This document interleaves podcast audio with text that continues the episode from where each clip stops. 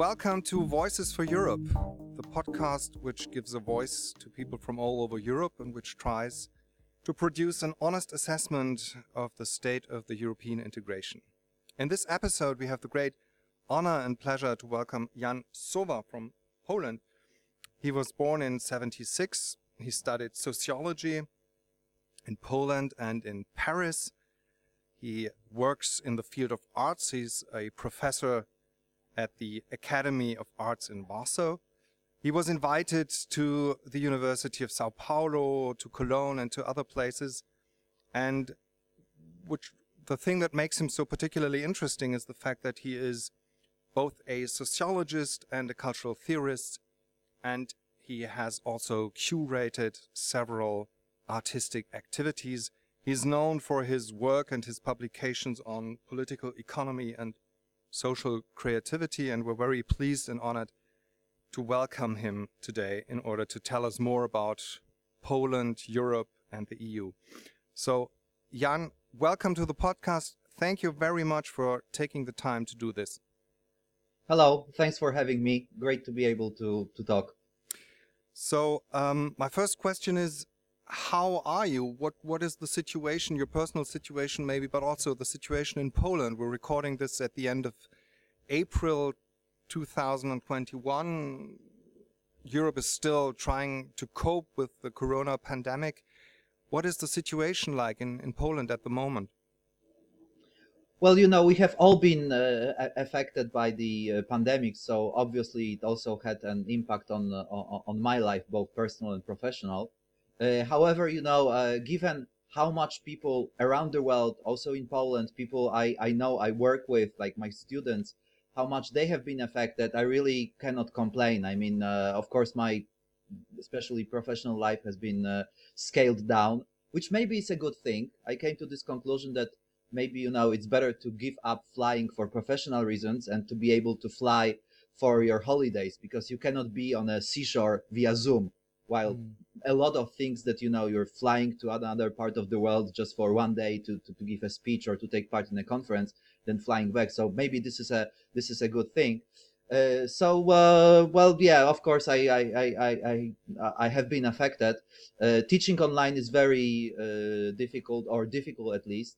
Uh, however you know uh, I, I look at my students and I think that studying online is much worse, much much mm-hmm. worse. So mm-hmm. uh, mm-hmm. they, I'm really you know uh, uh, full of appreciation for for my students that they still uh, uh, cope with the situation somehow and make this uh, this this this effort. So um, yeah, that's uh, and uh, what about what about the political ramifications of the pandemic in Poland?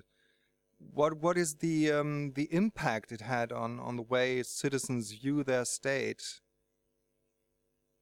This is you know very interesting because uh, one would think that uh, in the uh, uh situation we are in uh, one of the main things we should discuss is healthcare obviously. Mm-hmm. however this you know we had elections last year in the middle of well in between two waves of of, of pandemics last year and this uh, subject was uh, virtually absent completely almost completely absent from the hmm. discussion you know uh, gender and lgbt seems mm. to be uh, the most important uh, issue it really shows how cunning you know this uh, right-wing conservative populists are in shaping the, the, the agenda, but also it shows how uh, far the public discourse is from the real problems. You know, there is this saying that uh, less important the issue, more it has got coverage in the in the media. That we do not really talk about the most important things, but about things that you know mm. resonate somehow, that are you know easy to to get reaction from people. So mm. this is good for the mm-hmm. media, especially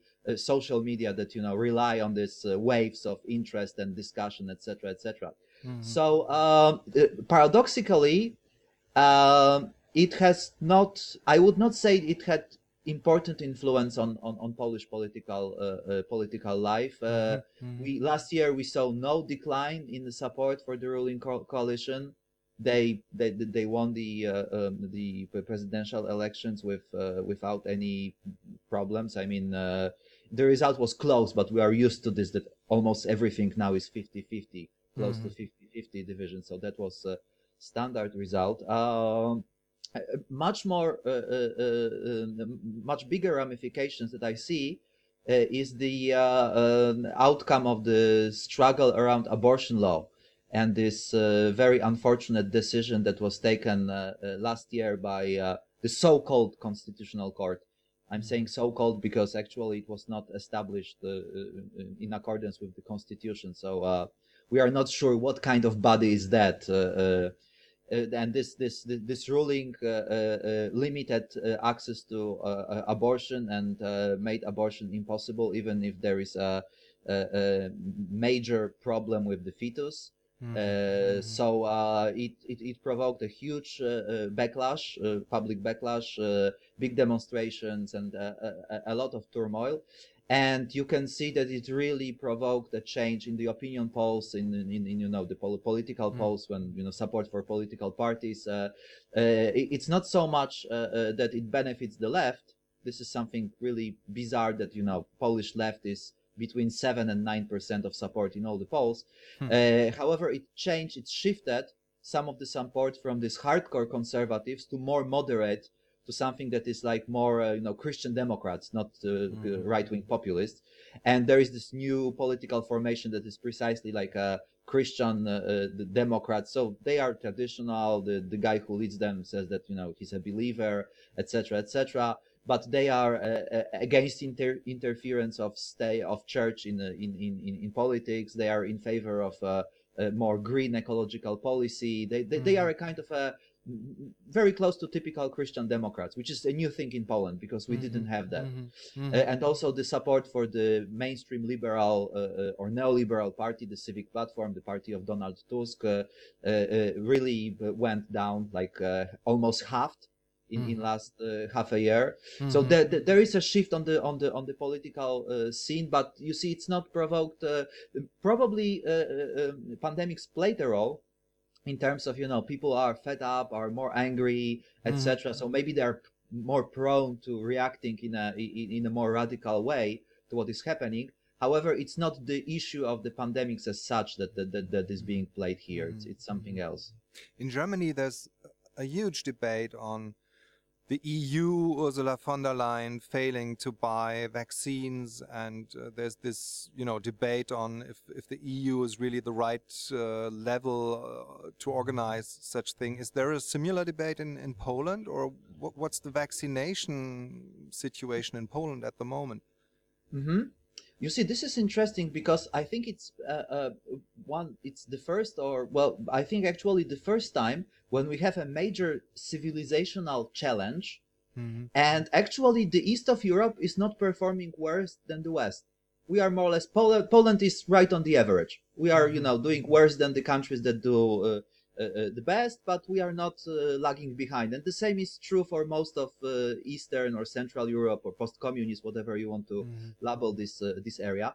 I, I, think that the EU really missed a good opportunity hmm. to show its relevance and and that, that it's effective not only in you know imposing regulations but also in getting things done Mm, uh. So uh, obviously it was used by by the this right wing government, and we had Polish uh, uh Prime Minister Mateusz Morawiecki who was saying, you know, if we were in the situation of the UK or the US that we could uh, uh, get vaccines independently, we would be doing better. Mm. But because we are in the EU, we have to follow the EU regulations and EU accords, and this makes situation more difficult. Obviously, it's not true because if all countries you know tried to get these vaccines independently the vaccine market would not look the way it looks now. So it's it's it's not just you know you cannot change just one factor you know get eu out and everything else would be the same you know the, mm. the vaccines would be probably more expensive there would be more you know international uh, machinations to get vaccines for this country or that country. So we, we, we really do not know what it would look like. However rhetorically this is unfortunately a good opportunity for EU skeptics or even the those mm. who are really hostile to the EU to to to to, to expose their uh, disappointment and to play on this uh, on this public feeling. But fortunately, it's it's not a major issue. It's not uh, uh it's not really something that would be you know a game changer in terms of of of, of Pol- mm. attitude of Polish society towards the EU. That is paradoxically very enthusiastic It's it's really you know the the, the the government that is Eurosceptic at least does not represent in this respect, also in many other respects, which is an interesting social phenomenon that uh, political power is so much different from what people think in terms of orientation, values, etc. Uh, so Polish society is very pro-EU, very Euro enthusiastic, and uh, at least for this reason, I don't think that uh, a, a, kind of you know Polish Brexit, Polexit, or whatever you call it, would be would be possible. So uh, mm-hmm. fortunately, we don't we don't have this kind of you know wave mm-hmm. of uh, anti-European sentiment mm-hmm. now. Mm-hmm. We heard from uh, Rune Slåtthuus from Denmark that collective memory and historical experiences still play an important role in the way the nation is viewed in Denmark. Could you tell us a bit about the way historical experience, which is a very specific experience, of course, in the case of Poland, uh, still is present or relevant in this uh, question of European integration and the idea of the West, if, if I may say so? yes the idea of the west is very very important in poland so mm. uh, when you you know you have these western intellectuals in the art world and not only in the art world who talk about former west mm. for sure this is not eastern perspective mm. for us you know the west and our relation to the west and uh, how we compare with the West. This is a very, very important uh, uh, important issue in public imagination, uh, not necessarily in the in the scientific discourse. I mean, academic papers, etc. Mm. Uh, but in terms of a of a, of a public imagination, this is very uh, important. Mm. There is a general problem that I think distances Eastern or this Polish society from from the Western is our attitude to time in general. Uh, I think we are much more, we are not in this, you know, modern, linear, fast flowing time when, you know, things that happened 100 or 200 years ago are already gone and, you know, we are in the present or in the future. In this respect, we are closer to uh, maybe Middle Eastern societies where, you know, you look at the rhetorics and propaganda mm-hmm. of the Islamic State so they refer to crusades mm. that happened like you know centuries ago, and this is a still mm. important reason to attack the West is to avenge the crusades. Mm. So this is we are we are closer to this in our relation to time. That you know historical events are very present, the past is very present. We are still it's it's a kind of a in a way pre-modern time that is you know uh, is not so fast flowing, not so much future oriented, much more, you know, uh, uh, uh, our fathers, tradition, past mm-hmm. events, etc. You know, there is a celebration each year of the uh, uh, uh, of this battle of 1410. Mm-hmm. You know, when Poland and and and and, Lithuania fought against the Teutonic Order and mm-hmm. won. Mm-hmm. And, and, this is a kind of, you know, letting the Germans know that we once, you know, uh, won. Mm-hmm. And be careful, mm-hmm. it may happen again. Mm-hmm. Which is, you know, absolutely, it's surreal because, well, first of all, it, it, doesn't make any sense in historical terms because, you know, Teutonic Order was not Germany and Polish state at that moment was not contemporary Poland. Yeah. And, yeah. and also, you know, it happened 600 years ago, but still, you know, in public imagination, this is an important re- reference point. Yeah.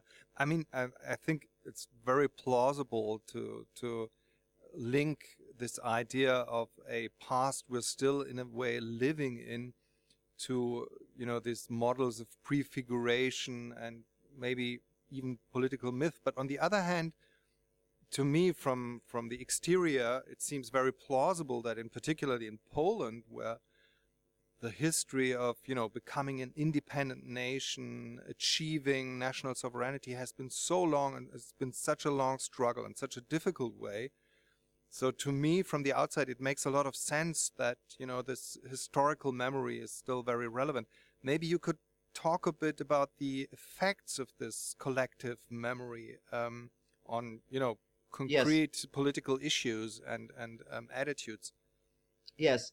So here you see, uh, it's uh, uh, it's very interesting that we do not think about Poland or Eastern Europe in terms mm -hmm. of post-colonial. Sphere mm. or post we, we do not really apply post-colonial theory usually to this uh, area mm. however when you look at uh, you know uh, uh what in the uk is called raj nostalgia which is a nostalgia for the empire, colonial empire, especially Raj, which is the India, uh, uh, starting from uh, from late 19th century, the Raj period, and you know the role it played, for example, in Brexit, this feeling, you know, once we were empire, once we ruled the world, we were really great. What are we now? We are just a star on someone else's flag, as you know, mm. the the the, the, mm-hmm. the mm-hmm. Brexiters were, were were saying. So actually, this is very much the, the Polish attitude and the problem, Polish problem with uh, with historical memory.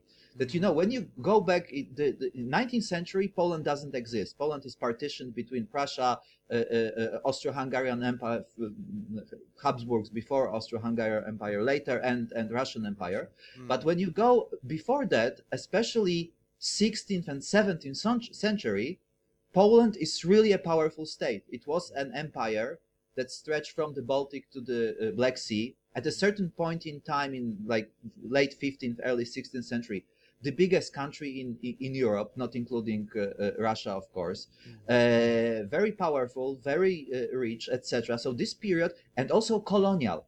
You, mm. you, you have to remember that uh, what is nowadays Ukraine, almost all of it, used to be a Polish-controlled territory, starting from uh, second half of 16th century mm. and it played a very important role. It was a kind of you know jewel in the crown. Mm-hmm. It was mm-hmm. our just very much like India uh, was for the for, for, for the UK for for England. Uh, so there is an incredible post-imperial, post-colonial nostalgia for that period. In Poland, it is called Jagiellonian idea because the Jagiellons was the dynasty, uh, Lithuanian dynasty that ruled uh, uh Polish-Lithuanian Commonwealth mm-hmm. in this mm-hmm. period of biggest prosperity. So it was mainly uh, 16th uh, century. Uh, and you know, you can see that there is this feeling that we have a great past, colonial past, imperial, you know, we're important, we ruled much of Central uh, Europe. Uh, then we, uh, of course, the Polish state declined. You have a horrible 19th century, but this is treated as a kind of a exception, and and you know, also the the mainstream beliefs we didn't deserve it. It was a mm-hmm. kind of mm-hmm. a, a violence done to Polish state. I, I, don't think so. I think that Polish uh, this this Polish empire crumbled because of its internal problems mainly, but it's a separate issue. Mm-hmm. However, in the in the mainstream of public discourse, it's regarded as a kind of violence that was done to us. Mm-hmm. We gained independence in early 20th century, then again the Second World War, and again we were uh, attacked and destroyed, and then ruled by uh, uh by the Soviets. And now we regained our independence, and we would like to be important you know we would like to be uh, I, uh, by we i don't mean me and people around me mm-hmm. i mean we as a as, as a kind of a national you know the mm-hmm. mainstream uh, of, of national thinking and actually it's not confined to to the conservative circles mm-hmm. right uh, the, the liberals of course they don't have this imperial imagination but the idea of for instance you know worldwide expansion of polish capital of polish mm-hmm. enterprises right of uh, mm-hmm. you know we have Orlen, which is a, a, a, a petroleum oil Mm-hmm. Uh, uh, uh, company so uh, a kind of also dealing with energy in general right? So mm-hmm. you know it, it, needs to expand. We need to you know buy petrol station all over europe. Polish banks have to be important. Uh, mm-hmm. polish stock exchange uh, has to be you know the biggest in central europe. So so this is a kind of a common imagination. And of course reality falls short. So we have this feeling that we are not as important as we deserve to be in terms of our historical heritage and mm-hmm. and this is an important political factor mm-hmm. mm-hmm. um, there's a, of course an analogy you just pointed to which also came to my mind what you just um, explained to us almost sounded like global Poland in analogy to global Britain.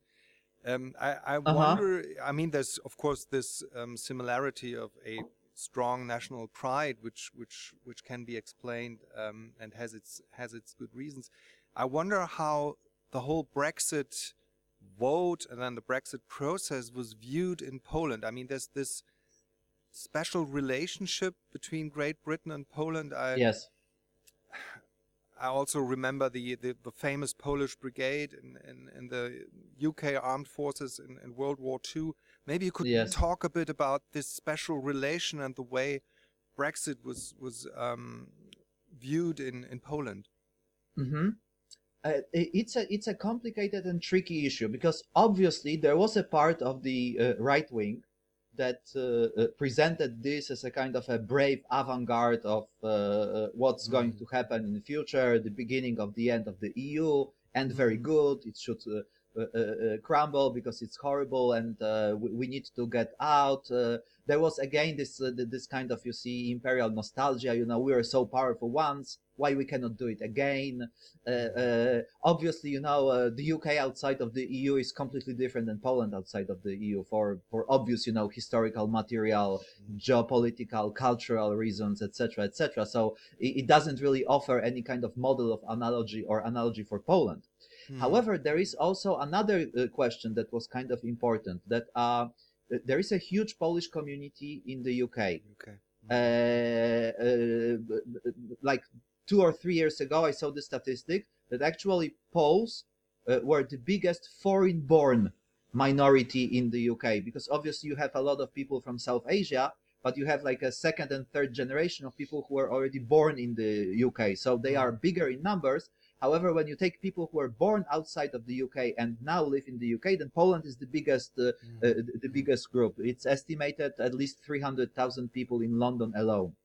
And and, so, and uh, many of them are the backbone of the National Health Service and, and yes, of course, nurses, doctors, yes, but also people working in you know pubs, uh, uh, uh, in supermarkets, delivery, uh, services like plumbers, etc., etc. You know, uh, mm. it, it's it's funny. Well, many occasions when I was in London, you know, I went to a pub and then you know I, I ordered beer in Poland, Polish because obviously I saw that you know all bartenders and all waitresses were were mm. Polish. So. Uh, and and this Polish minority, as other Eastern European minorities in the UK, played an important role in Brexit, the negative one. Mm. Brexit was very much against us in the UK against uh, you know what was called I saw once Guardian reproduced this picture this this mural fuck off Polish scum mm. and you know all and, this and there, there, were violent events uh, people were attacked yes. after the Brexit yeah. particularly Poles yes yes mm. because you know it's uh, uh if in neoliberal society the job market is the only mechanism of social integration then mm. you will always have this kind of situation because hmm. obviously you know immigration provokes competition and competition provokes angst and uh, if you have a very limited you know social policy and everything depends on you having a job or not then uh, uh, of course this is going to happen i am very much in favor of you know opening uh, borders and in 2015 i was on various demonstrations in favor of accepting refugees in poland etc etc however you know it's easy for me because the uh, the risk that an, uh, an immigrant would take my job is almost zero. You know, mm. uh, it, it, doesn't exist. They do not compete with me because of the kind of of position and job I do. Mm. Uh, however, mm. for people who are taxi drivers and you know food delivery, they work in uh, cash registers, etc. I understand those people who who come. They represent a real competition. Mm. So I understand why I do not share their position, and I think it's very unfortunate. However, I understand, you know, being sociologist, mm. I understand mm. the reasons for that. So this hmm. is what happened in the UK that Brexit was very much against us. Mm-hmm. And that was felt, you know, mm-hmm. that was felt in mm-hmm. Poland that, you know, as, as a kind of a, sad, uh, melancholic uh, disappointment also, you know, uh, historically we played this important role, this uh, 303 uh, uh, aircraft jet fighters that, mm-hmm. that, you know, helped in the Battle of England. It's a kind of mm-hmm. a myth, national myth in, in Poland, but also it's obvious for, for, for people everybody has got friends or family who migrated to the UK. The UK. And and mm. and we know that these people are hardworking. They didn't go there for social benefits, as the, you know the propaganda went. This is absolute mm. bullshit. Mm. And also, research confirmed that actual immigrants are less likely to, to, to claim social benefits than the, the, the, the you know autochthonous population in the in the UK. So we had this feeling that you know we contributed we have been working hard in the in the UK and mm-hmm. uh, and and we are rejected. So so that that was kind of you know ambivalent. I think this made uh, uh, uh, uh defending Brexit more difficult because in a way we were in a different position in this. So uh, we're involved. It was not only the UK problem but also our problem, and we were not mm-hmm. positioned the way we think we should be. So mm-hmm. this sort of like mitigated enthusiasm for, for, for Brexit mm-hmm. and also for practical reasons that you know for, for, for Poles in the UK it's a it's a it's a practical issue. Mm-hmm. So uh, so so that sort of like you know it was a it, it countered this, mm-hmm. this right wing enthusiasm for for for Brexit. Uh. I, I would like to hear more about your your view on on the Brexit vote. There's a dominant narrative, I think, in in German media, um, which claims that um, you know the it was based on false claims. It was um, you know an effective national um, uh-huh. you know, national, uh, not only pride, but, you know, maniac uh, feelings. And um, there was this no nostalgia for, for the, for the empire.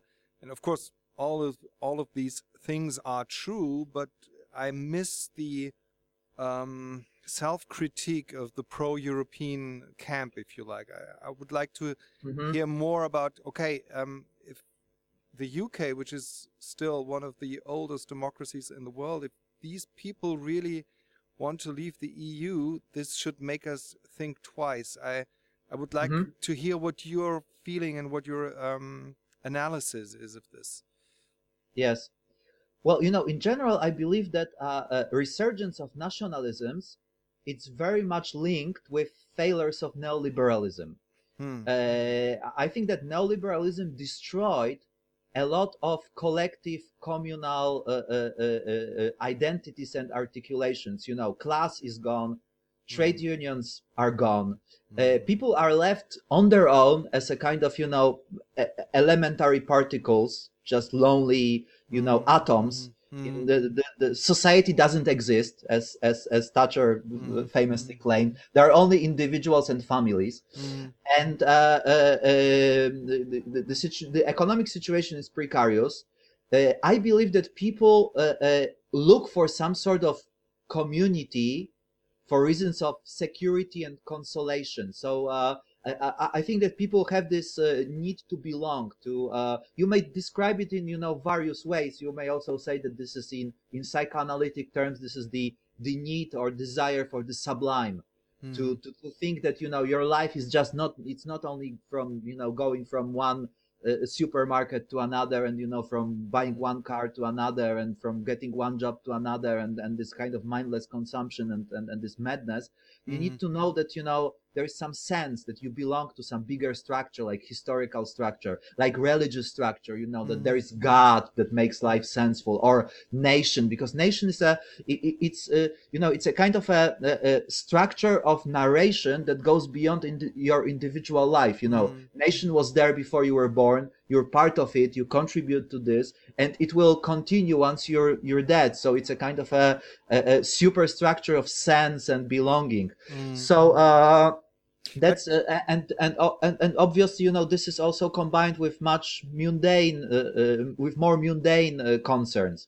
Mm. like you know who's going to take care of me? Why we don't have any social policy? And and i think it's symptomatic that right-wing populism you can not everywhere but you can see it in poland in france. I think now boris johnson also turned in this direction is somehow combined with a revival of social policies uh, that you know you, you you need to provide that the actually we need a collective actor the state mm. and this actor should provide some security.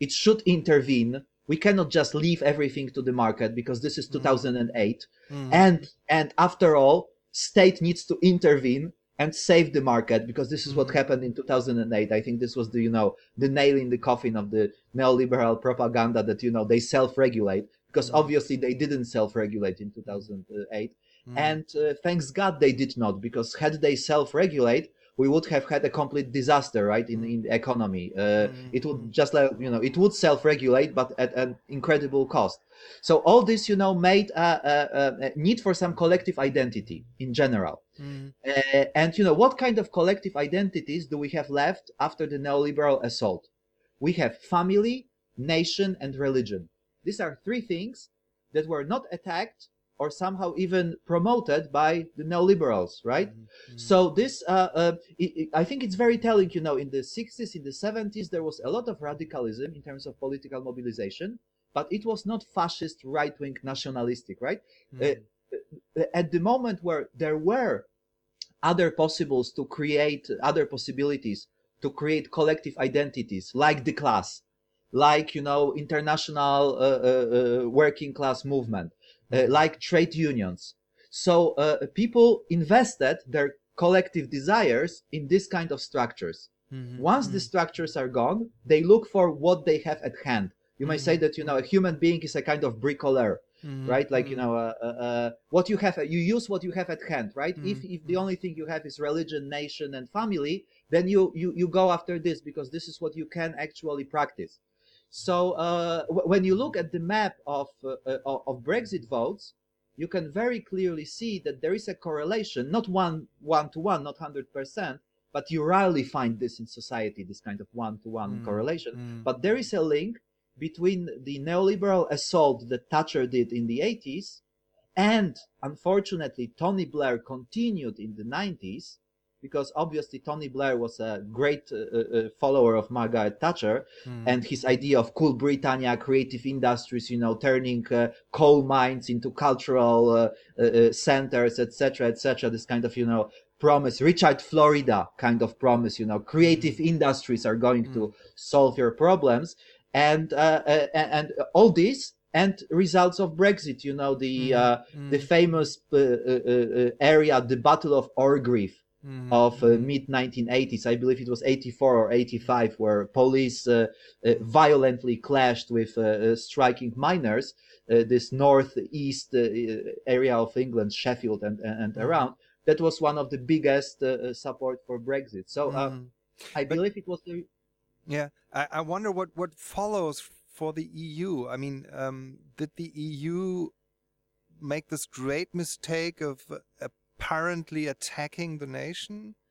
Uh, I, I mean, Uh, of course, the EU elites would would reject that, but on the symbolic level, maybe it wasn't such a great idea to have a hymn and to you know talk about a European army and all of this, or Uh-huh. even a, a, a common European foreign policy, which never really seems to work out. What what is your view on that? Was that just one bridge too far, or I, I think the, the, the, mistake was rather made on the uh, uh, uh, more material economic level, and Mhm. it was uh, uh, linking fundamentally European integration with neoliberal view of economy and the market. For Mhm. instance, it was the EU that forced Poland to put the uh, debt ceiling in the constitution. Mhm, mhm, Neoliberalism is now inscribed in the Polish constitution. Polish constitution says 60% of GDP is Mhm. maximum debt you can achieve.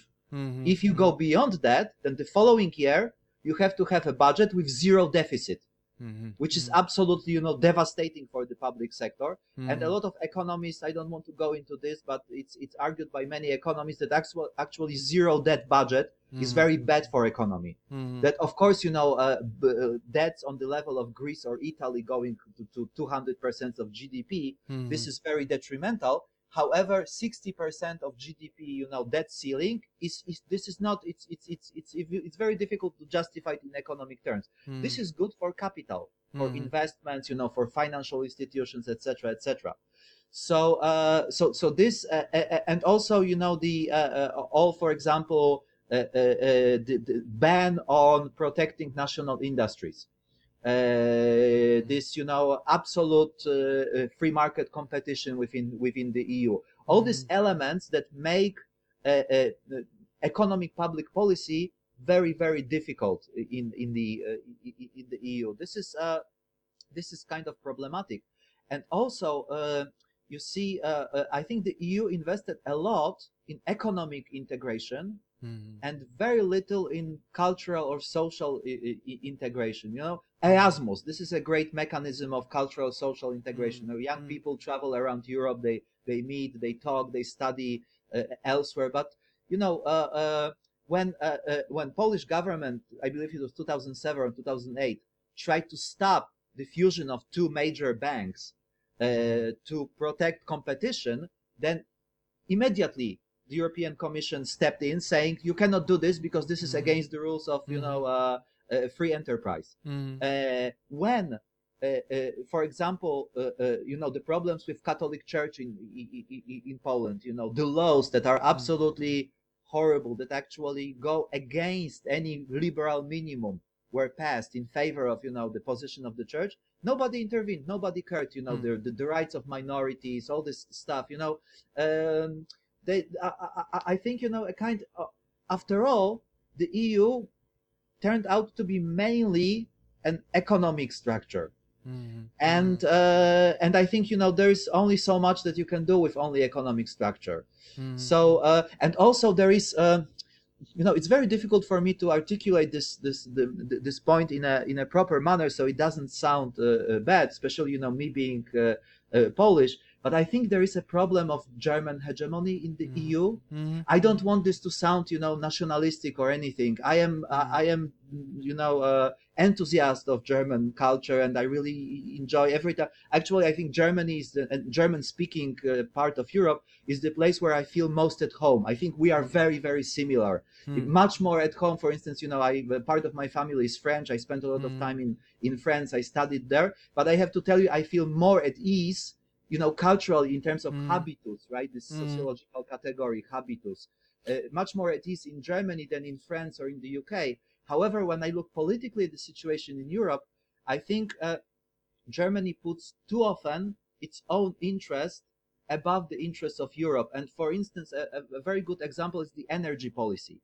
You know, Mhm. Polish right wing says, yes, Germany is t- t- talking a lot about European solidarity and the need to act together as a, as a, as a common uh, uh, political body, etc. However, when it comes to Nord Stream, Mhm. Germany puts its own material interest above everything else. Because Mhm. obviously, for Eastern Europe, especially for Poland, for material, geopolitical, historical reasons, this kind of direct energy link between Russia and Germany is very dangerous, and it's very it's regarded as a as, as a major political problem. So, uh, Mhm. and actually, you know, we got we are getting more support from the U.S. in in, in this discussion that Mhm. we get from Germany. From Germany. So you know, yeah. Polish right wingers are saying this is just a Germany talk about European uh, solidarity when it benefits Germany, but Mhm. when uh, uh, common energy policy would Mm. be uh, you know good for Europe as such, especially Eastern Europe, but more Mm. difficult for Germany, Mhm. then Germany prefers to follow its own Mm. uh, interest.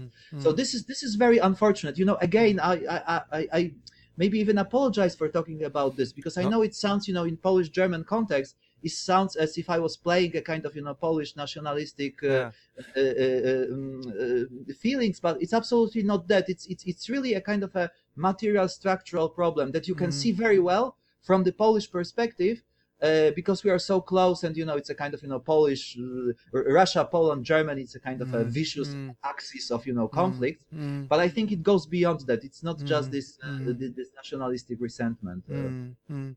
No, no, it's very important uh, to talk about this uh, because, I, in my view, the German public sphere sometimes lacks to represent the way uh, Germany is perceived outside Germany and um, particularly in, in the other EU member states. Uh, we heard from Rune Slothuus that um, this German enthusiasm of unifying Europe uh, and so on Uh-huh. um, is not at all, you know, uh, welcome in, in Denmark because Denmark Denmark uh, sees no need to overcome the idea of, of the nation or the or the nation state. They have a very Mhm. very proud history, and I, I wonder if I'm I'm working a lot in the German French, um, you know, exchange and, and dialog Uh-huh. and this idea of the German French tandem, you know, of the, the, the German French motor of uh, the engine of European integration, isn't that a problem too? In, seen from Poland, I, I, I- I sometimes wonder if if we see, you know, um, Macron and Merkel, it it sounds a bit strange to always talk about this, you know, this engine which is pushing forward. What, what, how is that viewed in, in Poland? uh, that you know that was part of the worries uh, linked with Brexit. That Mhm. uh, uh, uh, especially for Polish right wing, the UK provided a kind of a counterbalance to the domination of this uh, Mhm. uh, French Mhm. German uh, duo. Mhm. So uh, you know they were saying, yeah, now with the UK gone, you know, uh, we'll not be able to to, to, to- to stop the domination of this uh, of these two countries. Uh, you know, in, in a way, well, these are the biggest economies, the biggest countries in the EU. It's not surprising that it's happening. I think Mm. it has got bad effects because of the lack of internal democracy within the EU. I think Mhm. this is uh, this is a this is a you know a, a big problem that uh, uh, uh, the EU is talking a lot about democratic standards. Mhm. However, in terms of its inner workings, it's extremely you know anti-democratic, you know uh, uh, uh, technocratic, bureaucratic uh, uh, mechanism. You know with uh, lack of uh, representation, lack of you know democratic. Uh, uh, uh, you know how uh, the, the European Commission is constituted and how you know a lot of uh, uh, uh, not laws but especially these directives are passed, etc., etc. You know Mhm. that's uh, I don't think we need to go into this kind of details.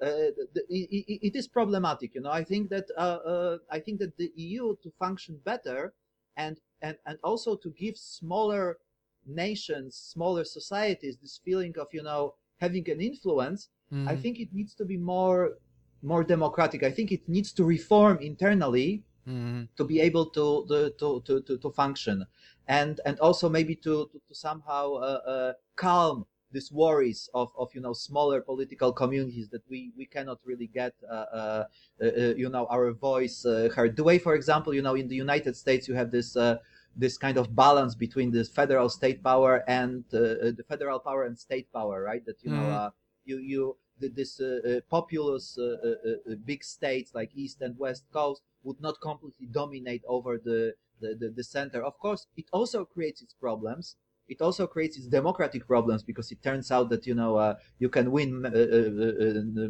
you know popular vote in the US but lose presidential elections however it uh, I- think it plays a very positive role in terms of uh, uh, uh, coherence in keeping you Mhm. know the, the, the union together because it allows you know people who would otherwise be completely dominated and would revolt and destroy everything to have their voice uh, heard so so I Mhm. think that actually I, I, it's it's it's very unfortunate that because my general belief is that we need to advance in democratization beyond the stage we are at right now. I believe historically uh, parliamentary representation, this liberal form of democracy, it was a great step forward. It was very positive, etc. However, nothing stays progressive forever. I Hmm. believe we would need to now to to to to counter the problems we have with attacks on democracy. I think we need to work on new, more democratic modes of doing democratic politics. For example, you know the citizen panels. This is a good Mhm. example that you know played a pivotal role in Ireland when it comes to Mm. reform of abortion and marriage law. That uh, now even Macron is introducing for you know climate, uh, uh, Climate, yeah. policy. I think this this kind of institutions, new democratic institutions, uh, uh, uh, Uh, uh, uh, should play a key role in reshaping democracy. And I think what the EU should be doing is not going towards this, you know, the bureaucratic technocracy, but rather promote, use this opportunity that we are building a new political structure that never existed before, which is a European democracy, and promote this kind of a new democratic uh, mechanisms that would be progressive and more democratic and not less democratic. I think this would really help the, the, the political integration within the EU.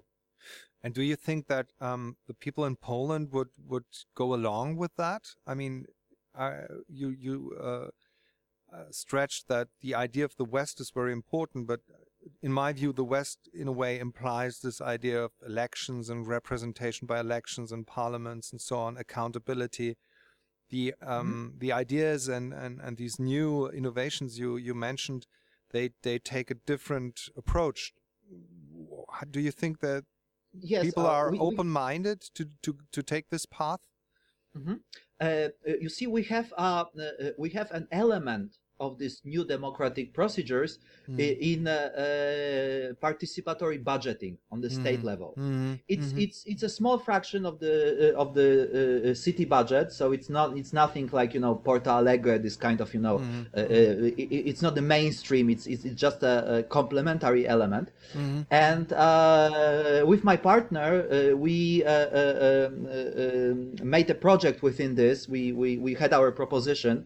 And so I, I went through all this process. is very interesting because it's a kind of a deliberative process where Mhm. all people who had some propositions for the you know public budget, they have to come together. They have to discuss.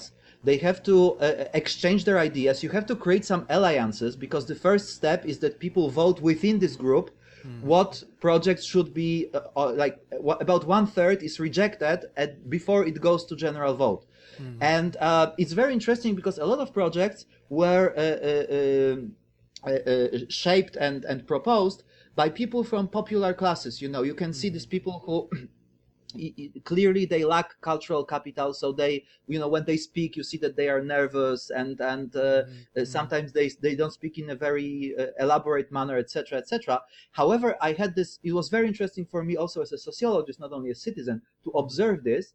And i was really very positively uh surprised by how well it performed because you know there's this argument against more open and participatory democracy that you know mm-hmm. people don't know how to do it they don't know how to communicate it would be a, a quarrel a war mm-hmm. it would mm-hmm. degenerate into chaos etc too much aff- affects you know not enough reasons mm-hmm. oh nothing of that was true mm-hmm. really you know they uh, Uh, uh, uh, even people with small cultural capital they could explain what they what they intended. They, they, they knew how to discuss between themselves. They knew how to create alliances how to um, you know build coalitions etc within this this project. And i think it really it was a kind of a very positive and a kind of you know inspiring experience for me that uh, that it actually worked Mm-hmm. So uh, I, you know, I think that people are shaped by. Of course, there is there are some limitations that are put by uh, what you may call human nature or whatever. But I think that people are very much shaped by the situation that they live in, right? Mm-hmm. So uh, mm-hmm. I think a subject is a is a process of socialization.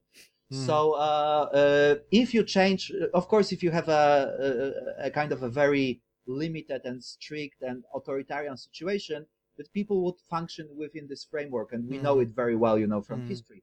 However, mm. I believe that giving people this opportunity to discuss, to propose, to have an influence, mm-hmm. uh, uh, also encouraging them, and what is very important, giving them a, a kind of a social stability in in in shape of for, for example you know mm. basic income or something like this mm. so that you have some because the problem is that people do not have enough time to mm-hmm. engage mm-hmm. it's not their opinions their ideas it's just you know if you work work eight hours per day, it takes an hour to get to your job, an hour to get back. Hmm. You have your family. You know, when you count all that, you have 15 minutes at best to be a citizen per hmm. day. Hmm. Because the hmm. rest of the day you're worker or uh, or parent or commuter or whatever hmm. else, right?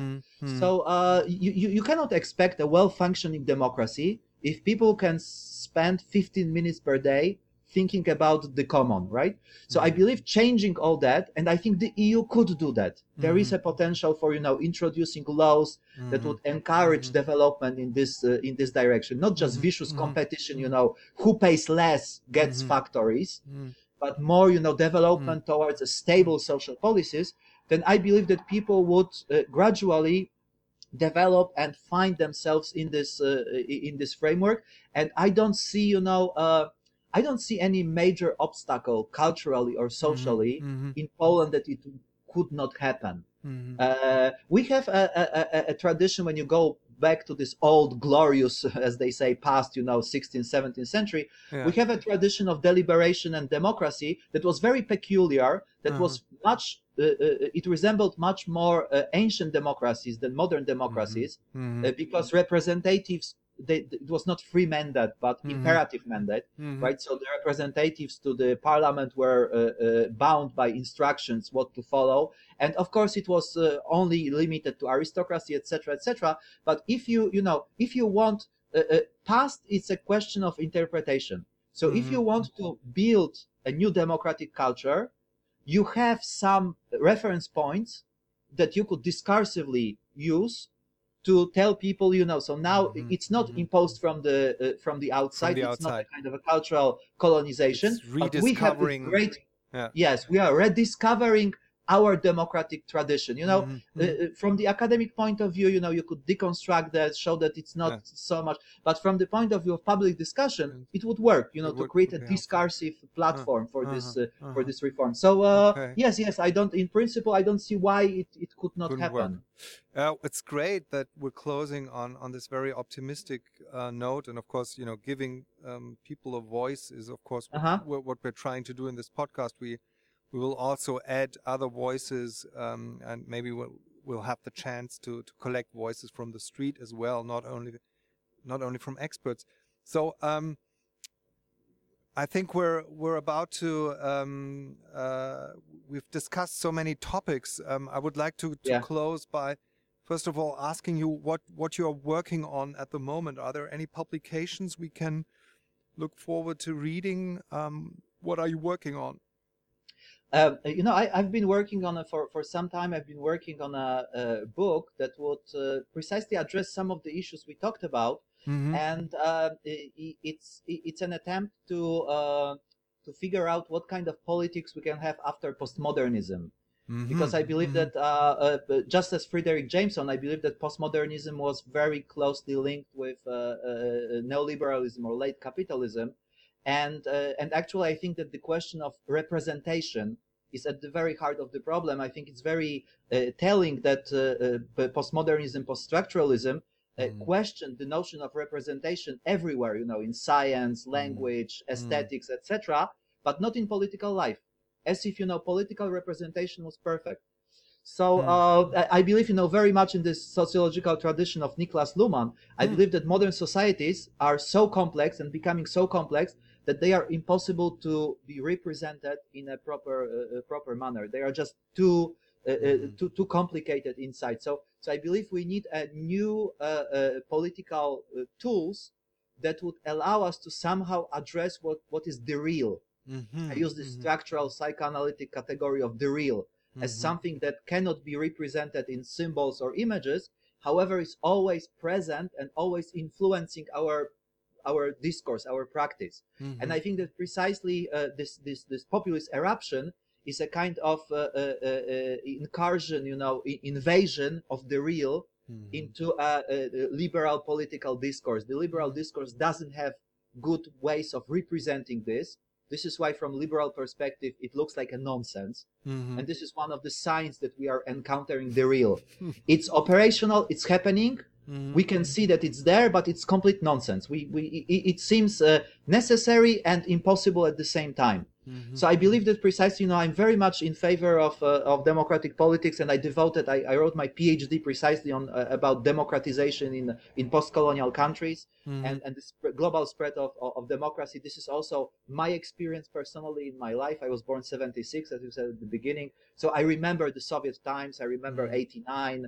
I remember, you know, all this uh, crumbling down. I remember the first mm-hmm. elections and my parents were very much in this democratic opposition. So uh, mm-hmm. uh, uh, uh my my mother was a kind of a, a, a civic uh, volunteer uh, in, in the election committee to supervise that they do not do you know the mm-hmm. the, the, the, mm-hmm. dirty electoral tricks. So I remember I was very much brought up in this political engagement. So mm-hmm. so the the coming of the liberal democracy to Poland is my personal experience in my lifetime. So I'm very much interested. I support this. However, I precisely believe that we need to advance if we want to sustain democracy we need to go forward mm-hmm. so it's a kind of a research project that is uh, on one hand it's a kind of a thinking about uh, uh, discursive history of the present and this you know the, the, the legacy of postmodernism but also in practice uh, uh, like how we can develop a more democratic forms of uh, mm-hmm. Of, mm-hmm. of, of, democracy so mm-hmm it's uh it's it's it's it's an ongoing project. I hope i'm, I'm it's, it's more advanced than not advanced. So i'm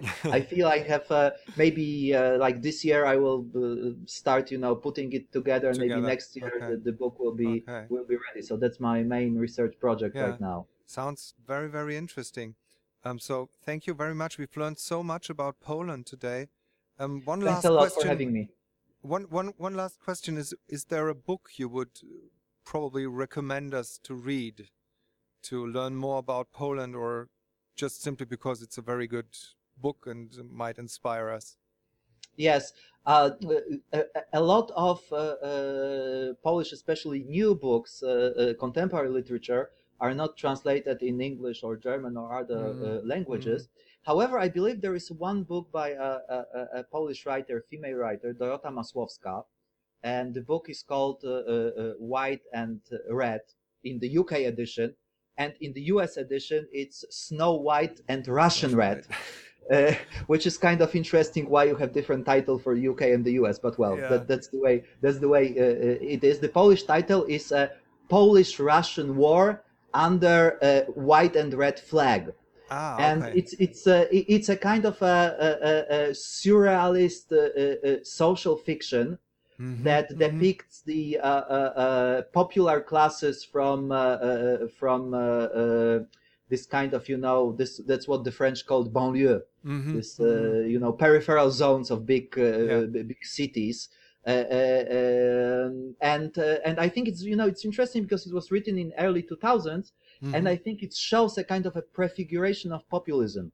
mhm. Uh, I, I believe that you know literature, art in general, because it's not limited by constraints of public discourse or Yeah. rationality, it can express sometimes uh, what's going on earlier that Yeah. we can rationally and you know analytically in academic, scientific, or, or, or public discourse. So as you read this book, you can see a certain social milieu or social class Mm. that precisely advanced to power and supported this populist revolt in the last uh, uh, in the last 10 years. And also it's a great read. It's very well written uh, uh, a lot of humor and you know uh, and also not a very thick book so you can just read it over a, a weekend or one or two uh, afternoons. Uh, so i would really recommend it. Dorota masłowska white and red. Okay, I'll put the um, the reference in the show notes. Um, and yeah, of Great. course, I agree that that art and literature uh, might help us to anticipate and to simulate uh, w- what is ahead. So, Yeah. uh, Jan, thank you so much. It was absolutely great. Um, I, I, Thank you. uh, it- I- Likewise. I think we learned so much from you, and um, yeah, thank you very, very much. thanks a lot Bye. bye bye